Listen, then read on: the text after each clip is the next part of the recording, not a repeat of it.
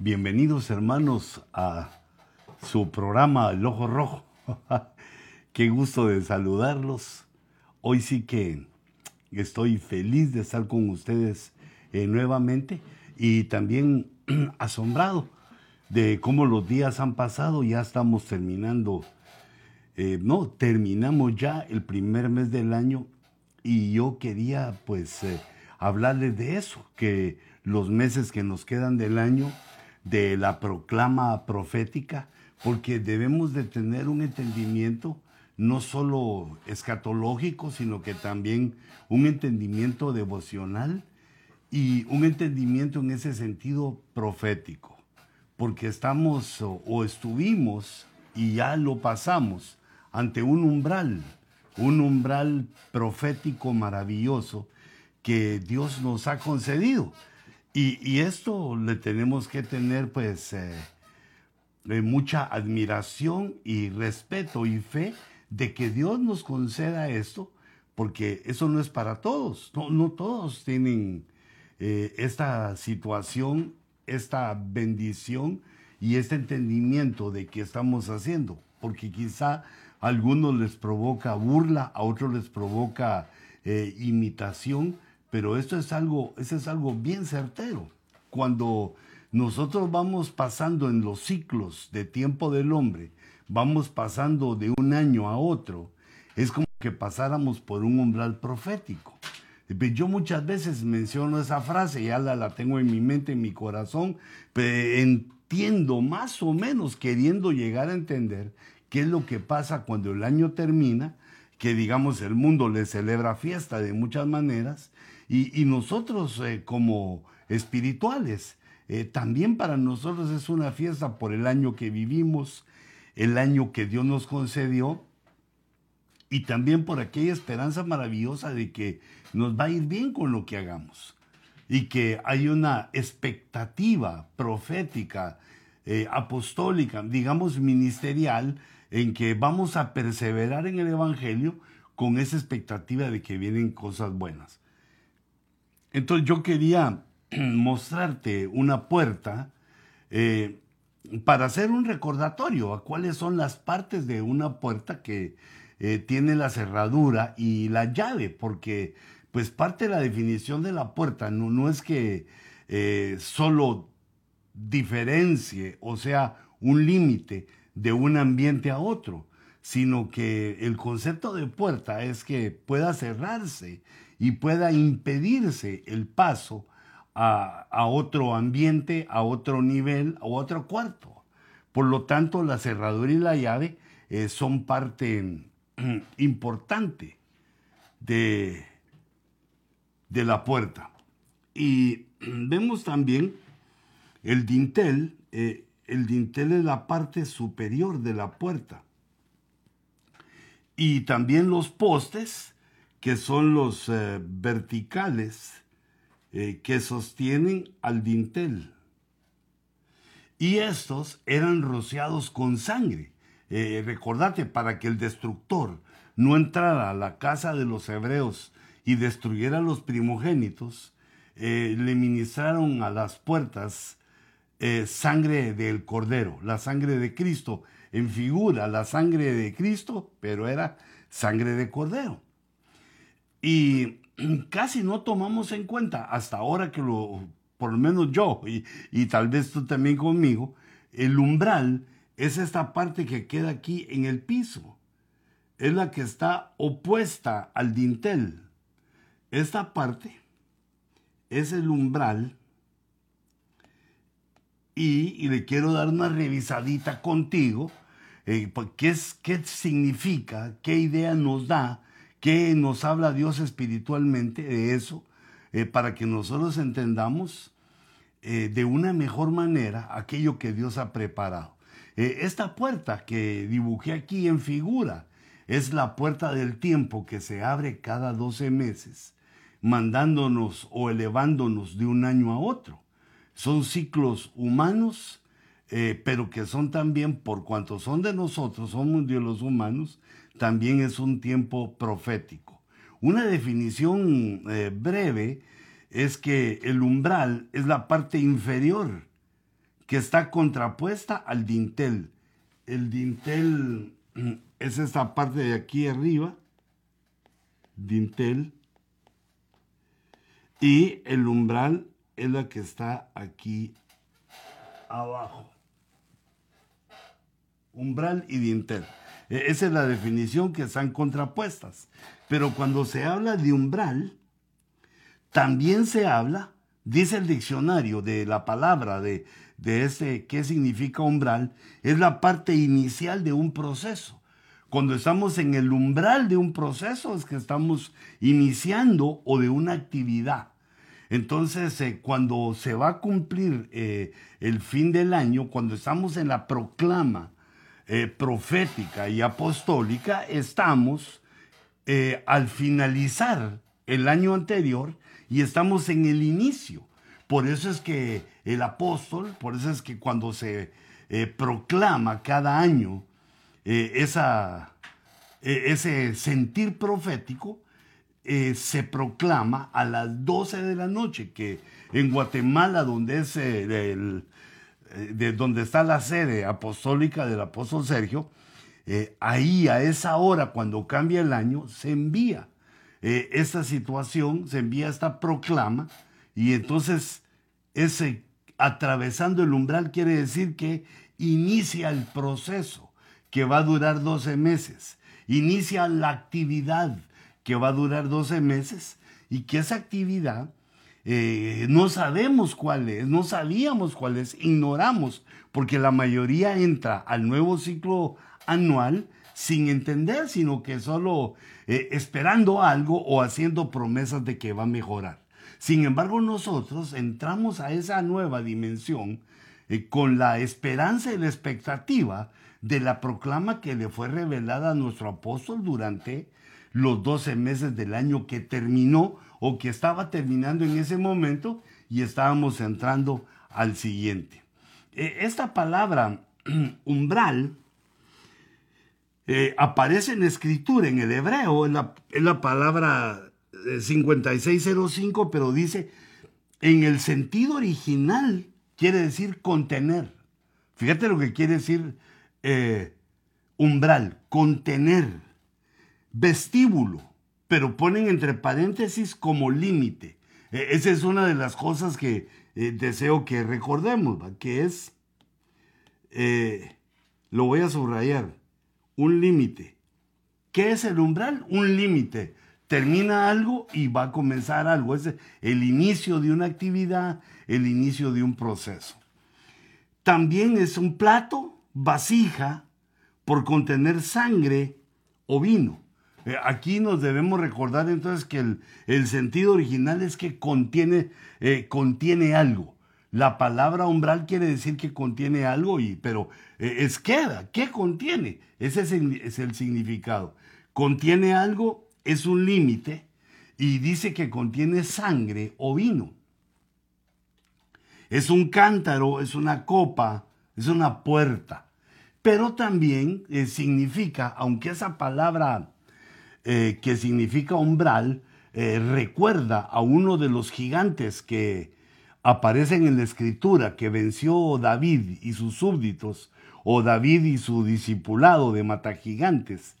Eh, era un, un, gigante que su nombre significaba, como lo hemos traducido, o como nos lo interpretan los, los diccionarios, es que era un, como un plato, como una vasija con sangre pero se interpreta que era sangre humana y que comía hombres ese, ese gigante hasta que pues David y su discipulado lo, eliminaron, los matagigantes. Pero entonces Saf, que es un plato que puede contener eh, la sangre, eh, la sangre, digámoslo, tomémoslo del buen sentido, la sangre de la salvación para entrar a una nueva dimensión.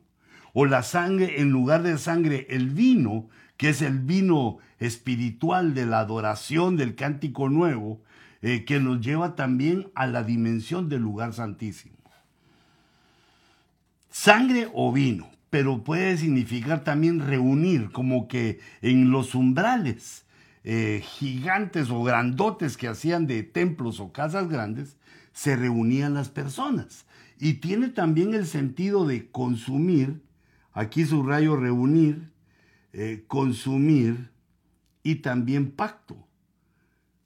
Fíjate todos estos significados que tiene para que vayamos entendiendo qué pasa cuando nosotros eh, atravesamos esa, ese umbral año con año, querramos o no, porque el tiempo no para, todos los hombres somos catapultados de un año al otro, eh, pasamos por ese umbral, y entonces, eh, dependiendo de nuestra situación y también de nuestra fe, porque una de las circunstancias y una de las necesidades que tiene la proclama es que los que la reciban lo crean, no solo recibirlo, no solo saberlo, sino que creer lo que se está prometiendo de parte de Dios, creer que es un proceso que se inicia, una serie de actividades que se inician con ese sentido. Eh, en ese sentido, por ejemplo, eh, este año 21, 2021, eh, nos lanzamos o nos lanza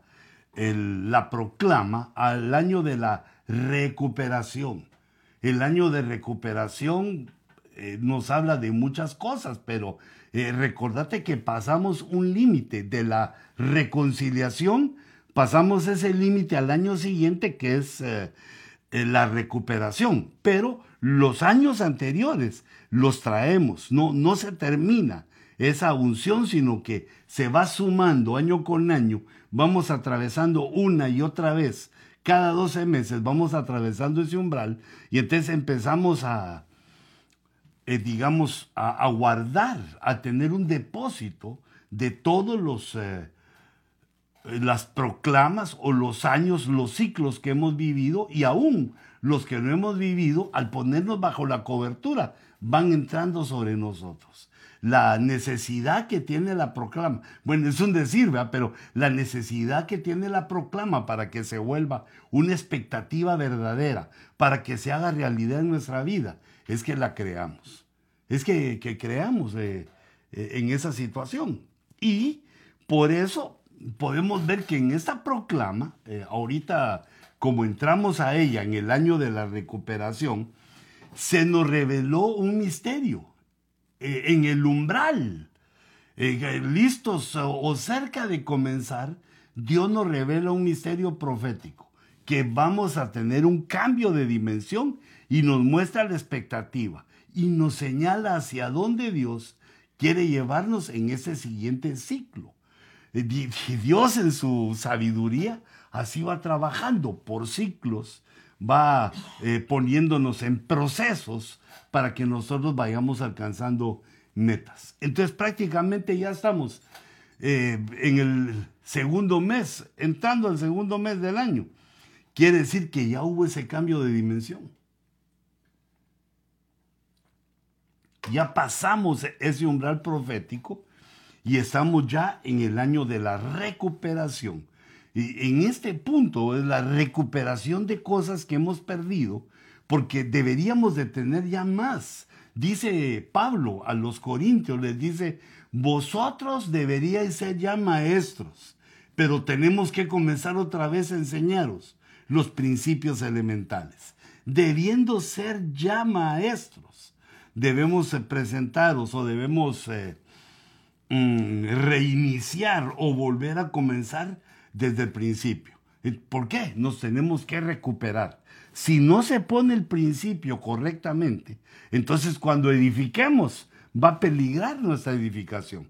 Y poner, por decirlo así, el fundamento no solo es de conocimiento, sino que tenemos que dejar que nuestro carácter sea tratado, tenemos que entrar a nuevas dimensiones. Y creo que este año de la recuperación también nos habla de recuperar un carácter espiritual que o tal vez que nunca hemos tenido, pero deberíamos de tenerlo y por lo tanto hay que recuperar el tiempo perdido, eh, en los sacrificios que no se han hecho para obtener este, esto maravilloso. Sacrificios de tiempo para exponernos a la palabra, para exponernos a la reflexión y creerlo porque mm, esto, como decíamos, es por la fe, porque son cosas que no han sido hechas anteriormente, ni han sido dichas, sino que son visiones espirituales. Los ojos espirituales del ministro van eh, más allá y van dirigiendo a todos los que venimos atrás. Si nosotros estamos en, en la proclama, sabemos cuál es la proclama, sabemos que es el año de la recuperación, pero eh, no le ponemos fe, entonces eh, no, no ocurre nada, te le va ocurriendo a los que creen, pero muchas veces nos quedamos afuera, nos quedamos sin recibir todo lo que Dios tiene para nosotros porque nos falta fe, nos falta la humildad de, de, la fe, nos falta el entendimiento de saber que Dios hace cosas que van más allá del poder humano. Y entonces, bueno, yo ponía aquí que Dios tiene un plan para ti, también para mí, y por eso nos va revelando estas cosas para que, pues no sé si deba repetirse año con año lo del umbral, pero saber que vamos pasando un umbral profético y que están pasando cosas en el umbral, pasan cosas tremendas. Y una de ellas es que esta palabra de eh, profética, esta visión profética, es eh, como dice el apóstol Pedro, es como una antorcha que se extiende hacia un lugar oscuro, que la palabra profética para el 2021 es como una antorcha, como una luz al tiempo que no hemos vivido, al tiempo que viene, al tiempo que se está acercando a nosotros, al tiempo que se está consumiendo a nuestros ojos, después de haber pasado el umbral, un tiempo en el que nosotros le hacemos fe. Si nosotros hacemos fe al año de la recuperación, si creemos en esa luz divina, esa luz espiritual que fue dada, va a alumbrar nuestro camino. Vamos a poder entender que los, los sucesos que nos ocurren, las, las cosas que nos pasan, Dios las permite, pues tiene una cosa en mente. Dios tiene una cosa en mente. ¿Cuál es esa cosa? Pues bendecirnos, ayudarnos, eh, darnos bienestar, ayudarnos a que alcancemos aquellas cosas que son muchas por las cuales Dios nos alcanzó a nosotros en su plan perfecto. Así que necesitamos esa luz y esa iluminación, aparte de las otras que nos da con la escatología, entendiendo los tiempos, viendo los tiempos. Aparte de eso, tenemos de parte de nuestro buen Dios eh, esta bendición de la antorcha eh, de, la proclama apostólica y profética. Y este umbral, eh, una de las cosas súper interesantes para mí que te quiero compartir, es que el umbral estaba siempre bien vigilado, digamos en las jerarquías de la, del sacerdocio levítico, estaba bien vigilado el umbral. Habían personajes que tenían funciones eh, en ese lugar.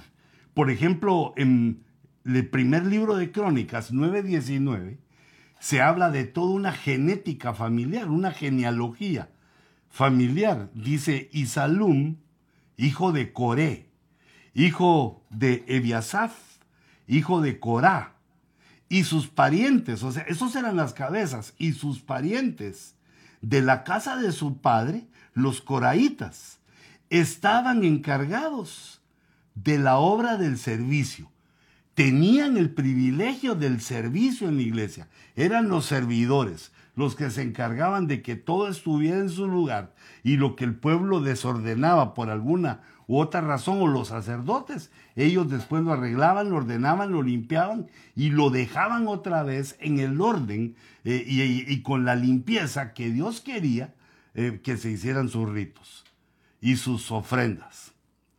Entonces dice, pero estaban encargados de la obra del servicio, guardianes de los umbrales de la tienda. E, esta tienda es, la, es el tabernáculo de, de Moisés o el templo. La tienda es donde se reunían. Entonces, habían guardianes. Para mí, el punto es que, ¿para qué había o sea, tanta gente sirviendo, guardianes de los umbrales, quiere decir que habían personas, hombres fuertes, eh, armados o listos o con esas funciones para impedir, porque un guarda es el que está cuidando algo y debe tener algún arma, alguna situación, alguna autoridad para impedir cosas, eh, las que él o las que ellos estaban cuidando. Los guardianes eran muchos de los umbrales. Y dice, sus padres habían estado encargados del campamento del Señor como guardianes de la entrada. Eh, eh, fíjate, ¿de la entrada de qué? Como la puerta tiene como soporte, como fundamento, su parte de abajo, la puerta, tiene el umbral, eh, se entiende que ese es un límite, que el que cruzaba el umbral se metía a una nueva dimensión. Y no lo podían hacer todos porque habían guardianes, habían personas que impedían que cualquier otra persona que no tuviera eh, las credenciales para entrar a esa dimensión de la casa de Dios, no lo pudiera hacer. Había guardianes que impedían la entrada. Eh, y, pero ¿por qué lo impedían? Date cuenta el misterio. Tenía que haber algo ahí, pues no era solo de entrar y, salir. De, digamos, una casa familiar eh, se cuida que nadie entre por medio de la puerta, pero no hay un guardia. Eh, en este caso había un guardia, había doble seguridad para la casa de Dios para que no entrara eh, quien no debía entrar. Esto me hace pensar, me, da a entender que tenían bien en claro y bien en serio eh, los del Antiguo Testamento, los sacerdotes de este pacto, tenían bien en claro esa situación que se trasladaba se trasladaba, el que pasaba eso, se trasladaba a una nueva dimensión, o por lo menos a otra dimensión. Eh, fíjate, y esto quiere decir que esta dimensión que guardaban o cuidaban los guardianes, eh, una de las cosas que tenía, una de las facetas que era al cambiar de dimensión, había una prosperidad, había eh, dinero, era momento de, tener, de dar para recibir. Porque recordate que la prosperidad no es que te den, no es tener, sino que el principio de prosperidad se inicia cuando uno da, porque dando es como se recibe. El que da, recibe eh, medida buena, eh, excelente, rebosante, apretada, en varias dimensiones. Pero no lo recibe el que no da, sino se abre a recibir eh, el que está dispuesto a dar esa dádiva. Entonces, eh, fíjate, este otro versículo donde vemos a los guardianes del umbral, gente que está protegiendo esos límites, porque ahí hay algo contenido. Eh, recordate que esa es la definición, ahí hay algo contenido, es donde se reúne la gente porque hay, hay algo. Puede haber sangre, eh, de redención o de purificación y vino de gozo, de alegría, de canción, de cántico. Entonces dice, segundo libro de los Reyes 12.9 dice, entonces el sacerdote Joyada tomó un cofre e hizo un agujero en la tapa y lo puso junto al altar.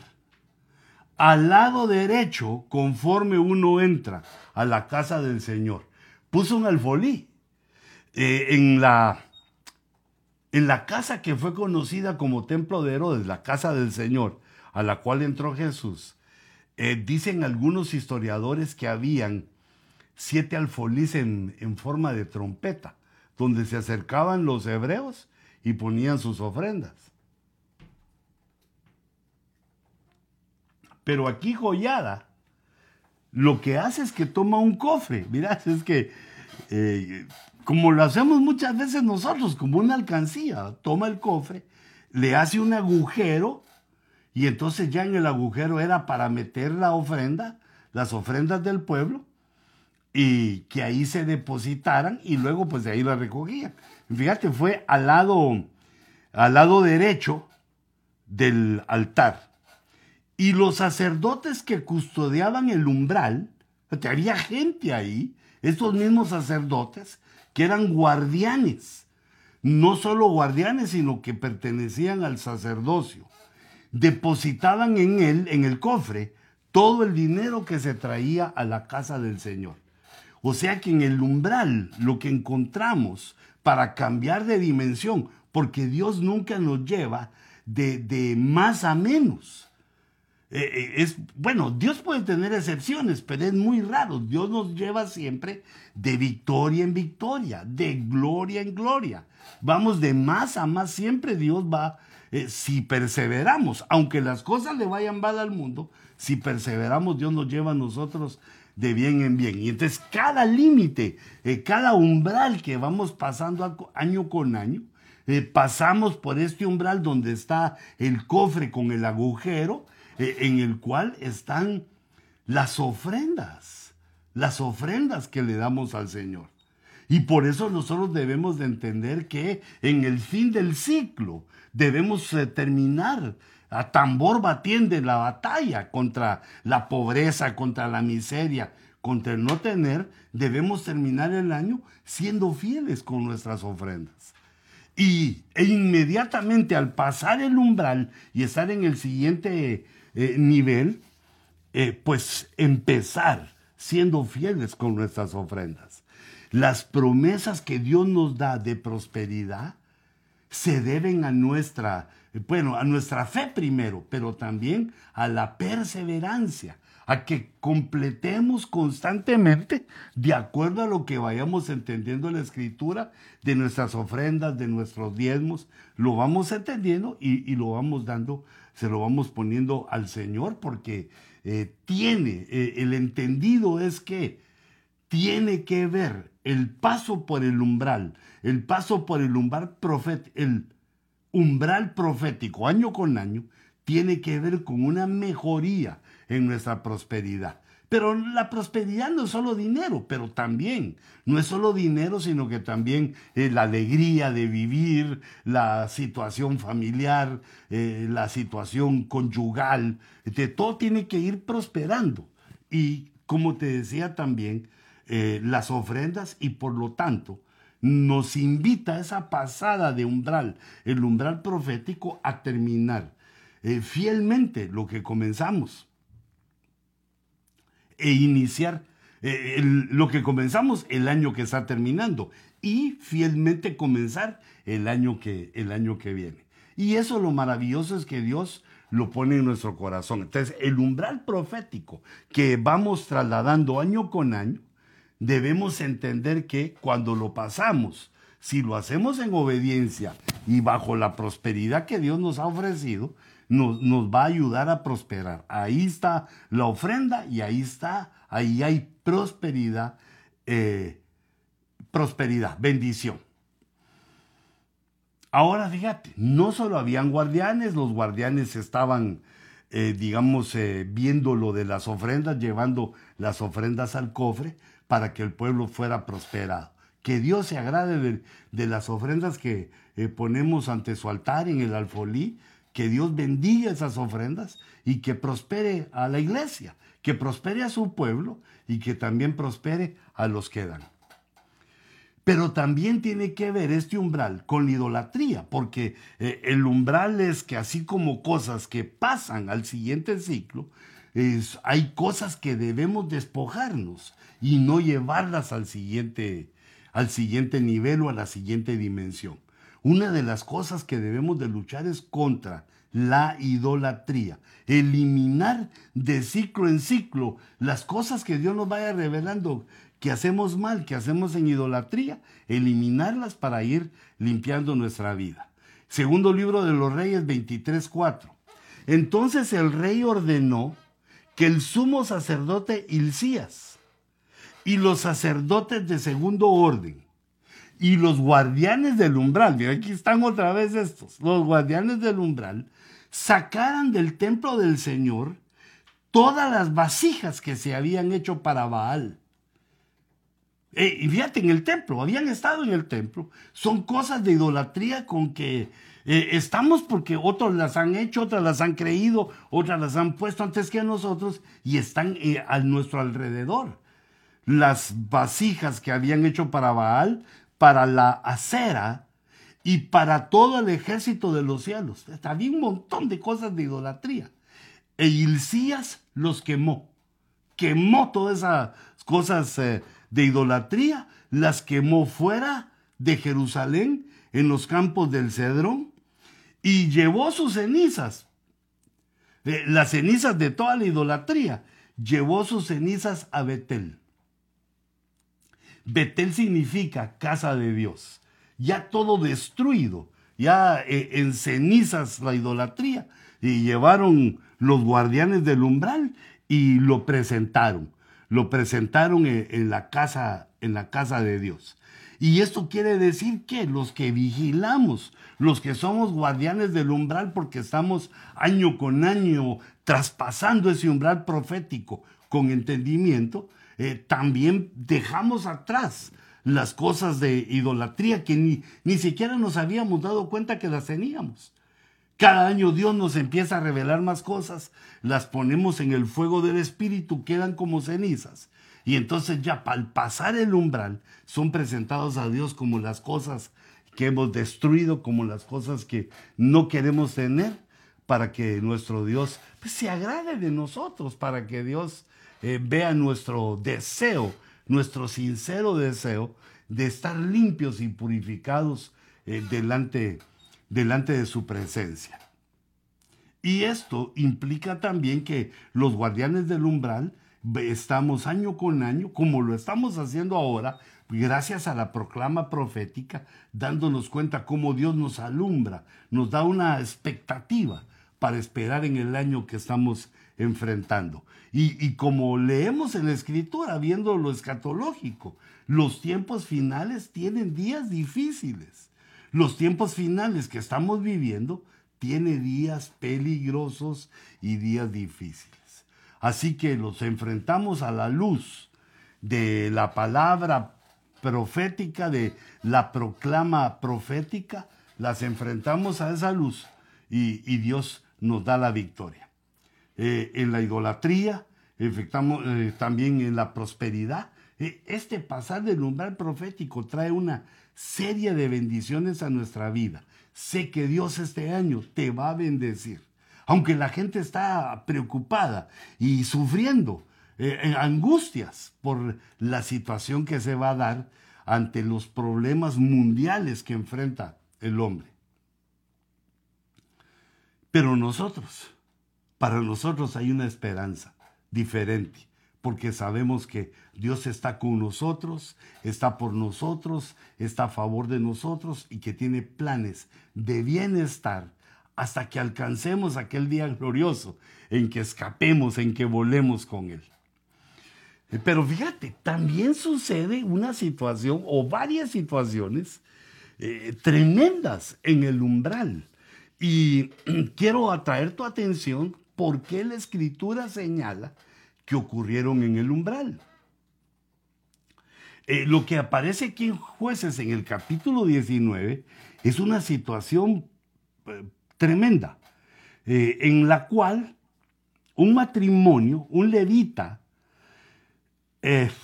tenía una concubina, no, no era su esposa, era una concubina a la que bueno, se tenía derecho en ese momento, tenían esa forma de pensar y este sacerdote tenía, eh, era levita, tenía una concubina y de pronto se le escapó, se le fue de la casa. Algo hacía mal este, algo tenía eh, que no la había podido enamorar, aunque las mujeres pues entendían esa posición de concubina, y la mayoría la, lograba sobrellevar. Ahora ya no, hijita, sos tú, tú o tú con tu esposo, pero eh, fíjate esta situación. Entonces él la va a traer, la rescata, la convence de la casa de su padre, eh, se la lleva de regreso, pero cuando van rumbo a su casa, eh, los atacan en una de las ciudades de, Israel, los ataca una turba que quería tener relaciones aparentemente homosexuales. Y entonces le ofrece el dueño de la casa y el, dueño de la casa ofrece a su hija, ofrece a, mujeres para que sacien sus pasiones, eh, estos, eh, eh, esos personajes diabólicos entregados al pecado, pero resulta que este levita dice no y saca a su concubina.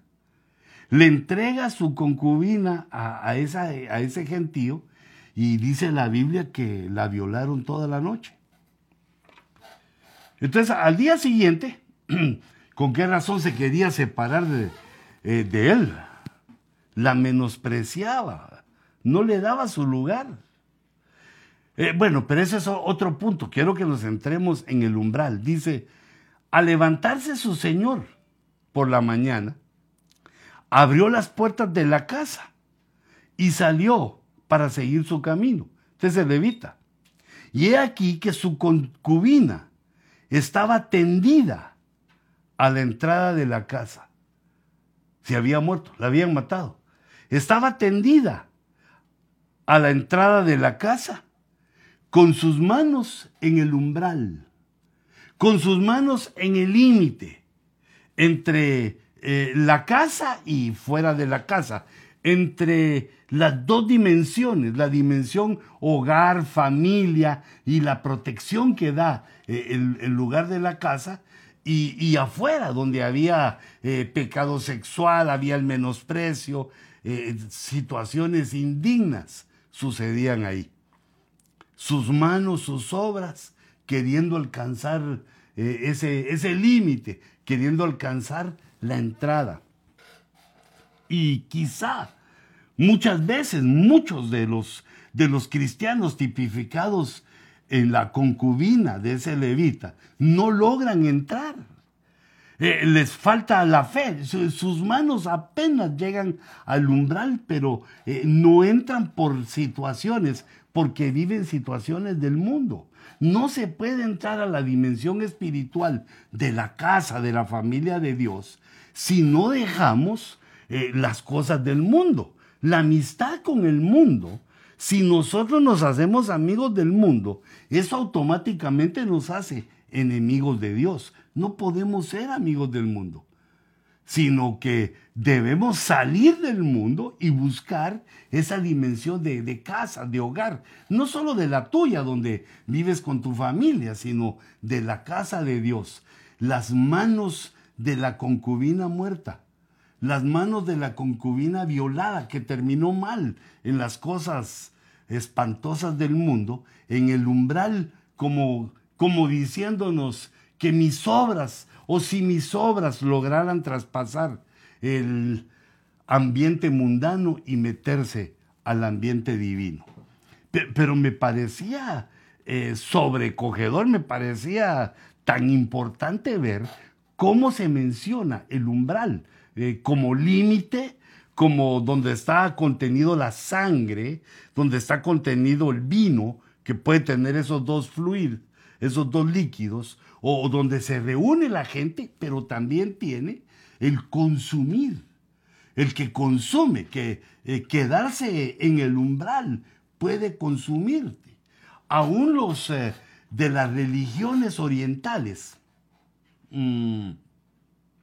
enemigos de Jehová, por supuesto. Las religiones paganas decían que en el umbral habitaban espíritus malignos, espíritus malos, que ahí había una maldad, porque hay una eh, faceta que significa del umbral, que significa consumir, que consume, que mata, que destruye, que roba, que quita, que consume. Eh, ese consumir eh, nos habla de la peligrosidad de ignorar la importancia del umbral, la peligrosidad de no saber eh, traspasar los umbrales año con año o los umbrales que sean, porque es Dios el que nos enseña y el que nos guarda. Así dice el Salmo 121, que Él es el que nos guarda en nuestra entrada y en nuestra salida. Cuando pasamos por los umbrales, Jehová es el que nos guarda, para que no seamos consumidos, sino que en lugar de eso atravesemos los límites y vengamos a la prosperidad, a la purificación, que vengamos a lo bueno, avanzando en nuestro rumbo, en nuestra ruta, hacia el reino de los cielos. Ah, qué interesante este, el umbral profético, el salto que damos año con año, de un año a otro, es atravesar el umbral profético para recibir con fe la expectativa del año que viene. En este caso, el año de la recuperación.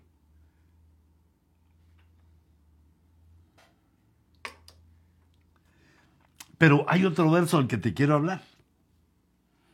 Y es que en uno de los momentos eh, tal vez más conflictivos para Israel, eh, resulta que pierden una gran batalla, pierde eh, Israel una batalla y resulta que el sumo sacerdote, bueno, es una desgracia, porque ese día llevaron a la batalla el arca del pacto y perdieron esa batalla, quiere decir que los filisteos tomaron el arca del pacto.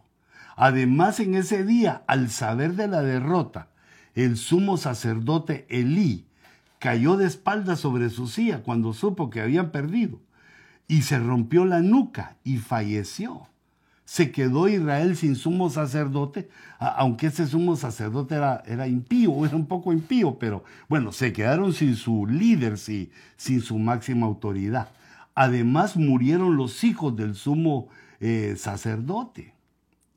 Fíjense, hubo una mortandad en la familia eh, espiritual, se perdió el arca y además se perdió la guerra, hubo eh, muertos y hubo un montón de situaciones.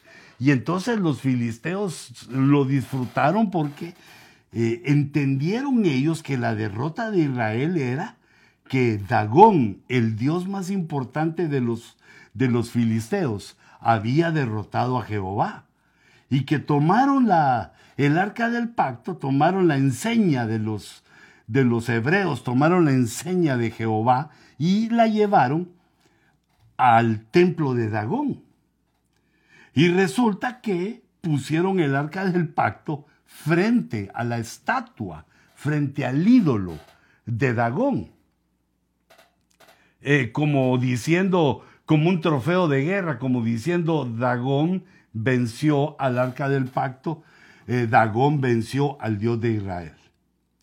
Pero resulta que al día siguiente, cuando llegaron a ministrar, los sacerdotes al templo de Dagón encontraron que la estatua de Dagón había caído, había sido derribada y que estaba postrada, estaba de cara al suelo frente al arca del pacto, como que le estuviera rindiendo culto al arca del pacto. Qué interesantísimo. No había entrado nadie, eh, todo había estado cerrado, porque ellos eran los que cuidaban eh, la casa. Y el ídolo estaba postrado en tierra eh, delante del arca del pacto. Ellos en secreto, los sacerdotes de Dagón, en secreto, pusieron de nuevo, pegaron, no, no sé qué utilizarían, o si cambiaron la estatua, tenían de repuesto. Porque esas son de las cosas que uno entiende de los ídolos, da que nada son, que se pueden reponer y si se rompe, ellos no se pueden rehacer, sino que la mano humana tiene que eh, utilizarse ahí para poner. Pero fíjate, sin ver eso, volvieron a poner la estatua de Dagón, la compusieron algunos antiguos dicen que la estatua de Dagón era eh, el torso de un hombre hasta el pecho y que del pecho para las piernas era la cola de un pez. Era el dios pez. Adiós pez, no es una despedida, sino que era eh, el dios que era hombre y pez. Pero otros dicen, o tal vez tenían varias versiones los filisteos, que no tenía torso de hombre, sino torso de una bella mujer, eh, que era una sirena, digamos, una sirena o un sireno porque tenía la cola eh, de pez. Y que así lo tenían y que así era la estatua, porque ahora ya no, no, no encontramos ninguna, no quedó ningún vestigio de esa estatua, todo fue destruido. Pero fíjate lo que ocurrió después de ese evento que Dagón cayó, se postró o lo postró. Yo me imagino que un angelote de Jehová llegó y tiró la estatua frente al arca del pacto. Pero dice primer libro de Samuel en el capítulo 5 y verso 4, que al día siguiente, al levantarse temprano, he aquí que Dagón había caído otra vez, por segunda vez, rostro en tierra, delante del arca del Señor. Pero mira ahora, y la cabeza de Dagón y las dos palmas de sus manos estaban cortadas sobre el umbral. No dice que se habían roto por la gravedad o por un temblor, estaban cortadas. Eh, la palabra cortar aquí se entiende que hubo una mano inteligente con alguna herramienta o con algún poder que las cortó. Es notorio cuando se ve algo que se ha roto o que se ha caído y también cuando ha sido cortado, se mira cierta delicadeza o bien eh, la herramienta que se ha utilizado. Entonces tenía cortado a Dagón la cabeza y las dos palmas de sus manos, pero qué tremendo, no solo las habían cortado, eh, no solo estaban el rostro en tierra frente al arca, sino que estaban sobre el umbral. Solo el tronco le quedaba a Dagón. Por tanto, hasta hoy ni, los sacerdotes de Dagón, ni ninguno de los que entran en el templo, pisan el umbral de Dagón en Asdod. Eh, fíjate, cómo la idolatría puede cegar el entendimiento de una persona. ¿Cómo puede ser que la idolatría, eh, porque la Biblia dice que el que hace ídolos se hace como él, le falta intelecto, no puede pensar no se dieron cuenta que no era como ellos pensaban, que el arca del pacto era una ofrenda para Dagón. No se dieron cuenta que Dios les estaba mandando un mensaje diciéndole, no, Dagón nada es. Yo lo pongo, mandé a mi ángel para que lo pusiera, postrado frente a mí.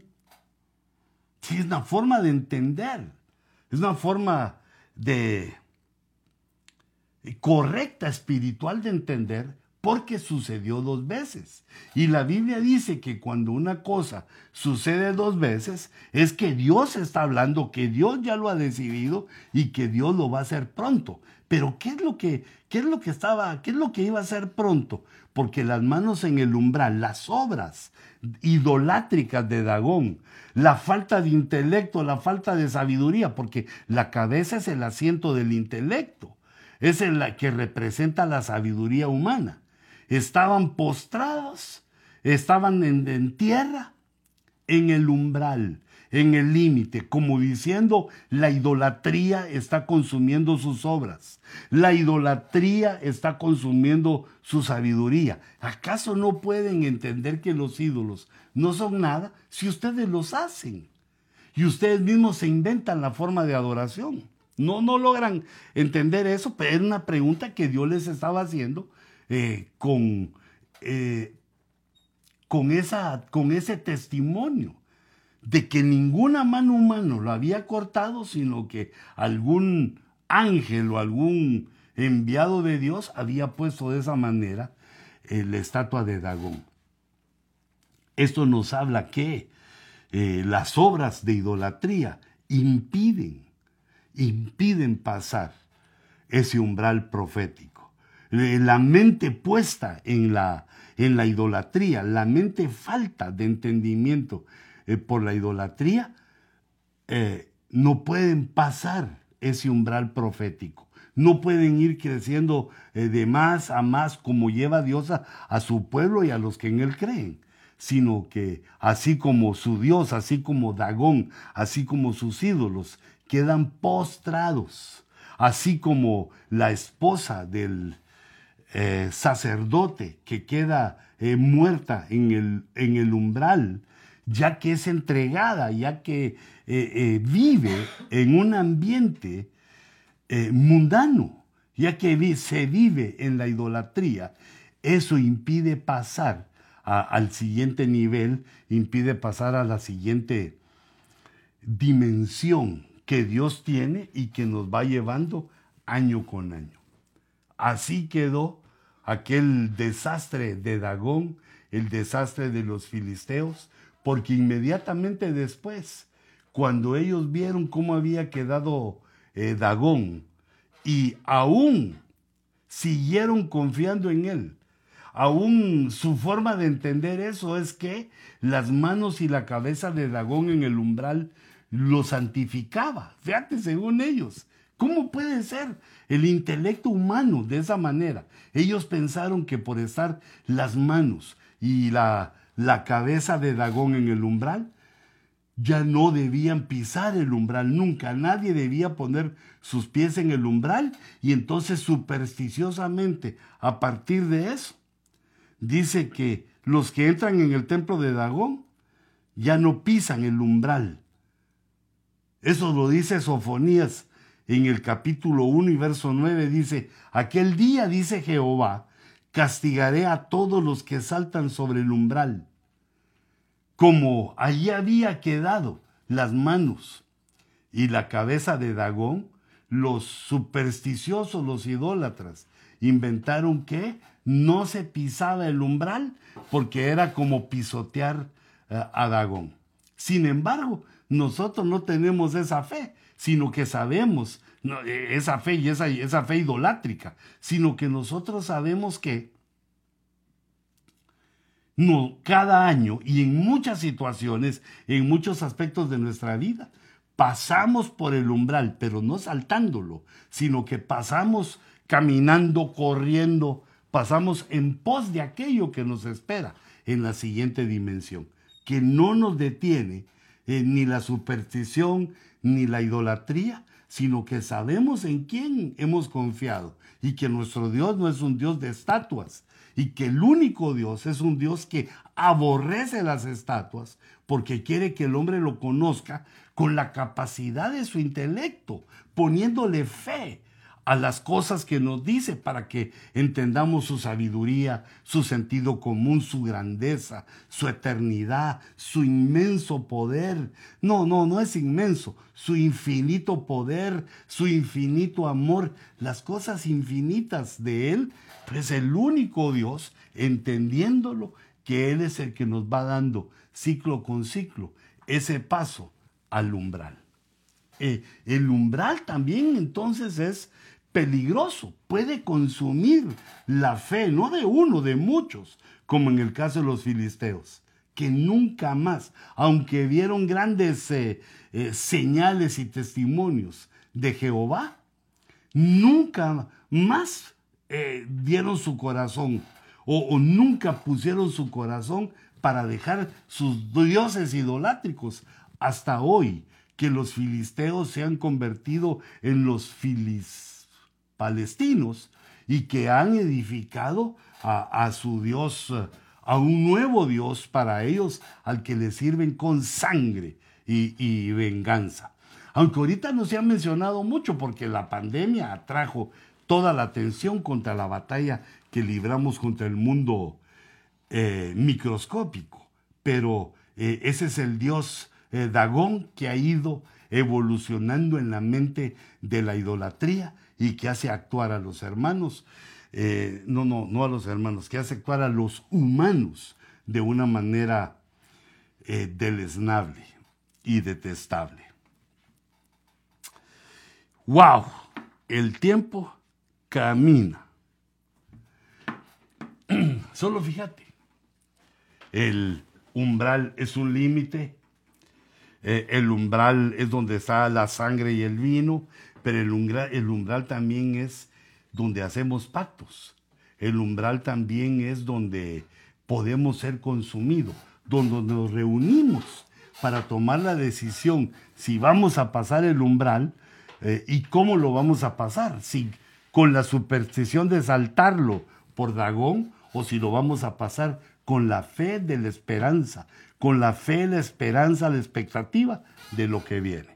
Es una decisión que debemos tomar, porque también, digamos, como el último eh, punto por hoy, hijitos, para despedir este ojo rojo, el último punto es que, bueno, que te quisiera comentar, es que también en el umbral, para pasar eh, de un ciclo a otro, hay una prueba, o muchas pruebas que hemos visto, pero la última prueba es la prueba de la rebelión. Vemos en Esther 2.21, dice, en aquellos días, estando Mardoqueo sentado a la puerta del rey, Victán y Teres, dos eunucos del rey, guardianes del umbral, se enojaron y procuraban echar mano al rey Azuero. Fíjate, eran guardianes del umbral, estaban frente al umbral, estaban frente al cambio, eh, a la posibilidad de un cambio de dimensión. Pero también el ser guardianes del umbral nos puede dar un privilegio, nos puede eh, atontar, nos puede hacer pensar cosas que no son, nos puede hacer pensar que ya somos demasiado grandes o somos tan grandes eh, que podemos pedir explicaciones a todos. Eh, por ejemplo, estos eran guardianes del umbral y se enojaron. Pues se enojaron contra el rey, contra el rey. Alguna decisión que él había tomado, algo que él había hecho los enojó. Y por ser guardas del umbral, tenían una gran responsabilidad. Mira, entre las cosas que debemos vencer para pasar ese umbral profético, para llevar y para llegar nuestra vida a nuevas dimensiones, es vencer la rebelión, es vencer la rebeldía. Porque eh, nosotros debemos entender que la rebelión está siempre en nuestro corazón. Eso no, no la podemos sacar totalmente, siempre queda ahí un vestigio, una semilla, que alguna de las circunstancias que ocurren o que nosotros pensamos que ocurren o alguna decisión de las personas que están arriba de nosotros nos hacen enojar, nos hacen pensar que es injusta o, qué sé yo, que se debió haber tenido un trato diferente para con nosotros.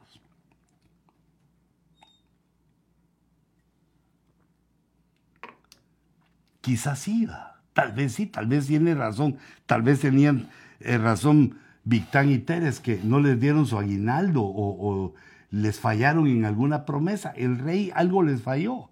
Pero los fallos que tienen las autoridades, Dios las permite para que se ponga a prueba nuestra fidelidad. Son eh, dos caminos frente al umbral que lo vemos aquí. La fidelidad o la rebelión, la traición la rebelión que se vuelve en traición, así como estos dos guardianes del umbral, eh, personas que deberían estar acostumbradas a pasar las dimensiones del umbral y de cuidar y de ver quiénes eran los que traspasaban el umbral, no se dieron cuenta que ellos traspasaron el umbral de la fidelidad eh, y se pasaron sobre el umbral o pisotearon el umbral o hicieron algo malo porque se pasaron a la rebelión. Procurar echar mano al rey Azuero quiere decir que lo querían matar. Querían matar al rey. Y nosotros debemos de entender que las autoridades que hay son puestas por Dios, que nosotros no estamos ni para eh, para oponernos a eso ni para rebelarnos a las autoridades, sino que eh, las autoridades que están, Dios lo permitió. Y nosotros como cristianos debemos sujetarnos a esas autoridades. Y si hay alguna, eh, algo que no nos parece, pues para eso hay leyes y hay abogados. Pero nosotros no debemos levantar nuestra mano contra las autoridades. Porque ese fue el error de Victán y Teres eh, que más adelante se les recuerda al rey que ellos fueron traidores y lo tienen que pagar con su vida. En el umbral nos jugamos la vida. Cuando estamos pasando de una dimensión a otra, está en juego nuestra vida y nuestra vida está, eh, digamos, pendiendo de un hilo, esperando nuestra decisión. Si nuestra decisión va a ser, va a ser dar o retener para que alcancemos la prosperidad en la siguiente dimensión. Que si nuestra decisión va a ser eh, destruir la idolatría o retener la idolatría, porque eso nos va a dar eh, la pauta de qué va a ocurrir en el cambio de dimensión. Y en este caso también decidir por la fidelidad, sin importar el caso, sin importar cuál sea el caso y sin importar también que sea culpable la persona eh, que está al mando, porque los que gobiernan son humanos y todo hombre puede cometer errores, sin importar si es culpable o no. Nosotros debemos de elegir la ruta, debemos de pasar el umbral profético por la fidelidad, con la fidelidad, no con la traición ni con la rebelión, porque así como a Victán y Teres, eso les causó la muerte. Y como dijo nuestro apóstol, que la proclama del 2021 estaba escondida, estaba secreta en su llamamiento apostólico, que él nos lo ha ubicado y compartido en Isaías 58. Vemos que cuando los creyentes, vemos que cuando, bueno, todos los creyentes, pero en especial los ebeneceritas, aprendemos el ayuno que Dios escogió, cuando aprendemos a liberar en lugar de quitarles las libertades, en lugar de oprimir, cuando decidimos dejar de señalar con el dedo, cuando procuramos encontrar el camino que nos señaló Cristo siguiendo sus huellas, su propio comportamiento, cuando estamos dispuestos a compartir nuestro pan, eh, compartir la cobertura, compartir pues, las cosas lindas, la casa, la iglesia, eh, de la cual Dios nos ha hecho parte para adorarlo. Cuando estamos dispuestos a liberar y a compartir, entonces viene con rapidez la recuperación la recuperación este año que hemos ya pasado el umbral va a venir a nuestras vidas, pero no solamente porque se haya proclamado el año de la recuperación, ni tampoco solamente porque le pongas fe. Son como las partes, los elementos que tiene la bendición de este año, sino que la proclama y la fe debe ser acompañada por el ayuno que Dios escogió que es eh, liberar y, y que es compartir. Y entonces dice, y entonces la consecuencia, dice el capítulo 58 de Isaías, que y yo te ruego que lo leas despacito porque son solo, solo son 13 versos. Y dice, entonces tu recuperación brotará con rapidez. Vas a empezar a recuperarte rápidamente por la actitud de liberar, no tener eh, gente manipulada ni gente bajo tu control, sino liberar primero y luego compartir con los necesitados. Entonces brotará nuestra recuperación. Y además, nuestra justicia irá en el frente de la batalla y la gloria de Jehová en nuestra espalda. Y además estará abierta nuestra comunicación con el cielo, lo cual nos hace cristianos poderosos, nos hace cristianos obedientes, los cristianos que pueden dejar la malicia de los pensamientos humanos y entender que no hay motivo que Dios avale para la rebelión. Hijitos, en este año que iniciamos, que ya estamos inmersos, te bendigo y le ruego a Dios que te permita una pronta recuperación, una veloz recuperación de tu prosperidad, de tu espiritualidad, para que estemos listos, porque la venida del Señor se aproxima, pero con una velocidad asombrosa. Que el Señor te guarde y te bendiga. Y nos vemos en el siguiente Ojo Rojo el próximo jueves, así eh, de noche, así ya en la nochecita, que me estoy procurando eh, tardar un poquito menos para que estemos ahí y dejarte tiempo de que me hagas eh, tus preguntas por escrito para que luego en su momento las pueda responder.